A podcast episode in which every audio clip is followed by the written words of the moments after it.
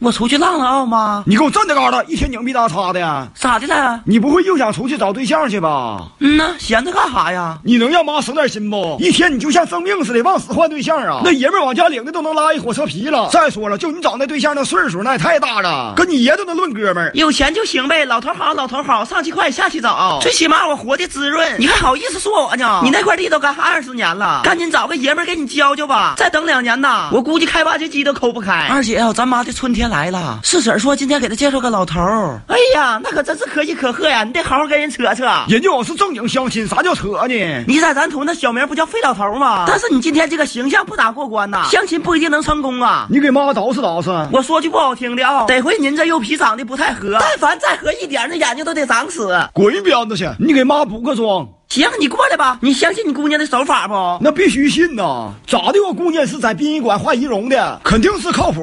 你说这话我不跟你犟啊、头两天有个家属让我给他爹画仪容，经过我整完之后，那家属都认不出来了。我说这个是他爹，他就说不是，都跟我俩急眼了，非得说我不知道，搁哪整一头暴龙兽让他认爹。那家伙都闹出笑话来了，说啥要做亲子鉴定，完事儿了，成性感了。嗯，跑两路有戏。哈哈哈哈！妈，你就这造型出去相亲肯定能成功。都说女儿是妈的小棉袄，你这棉袄他妈漏风啊！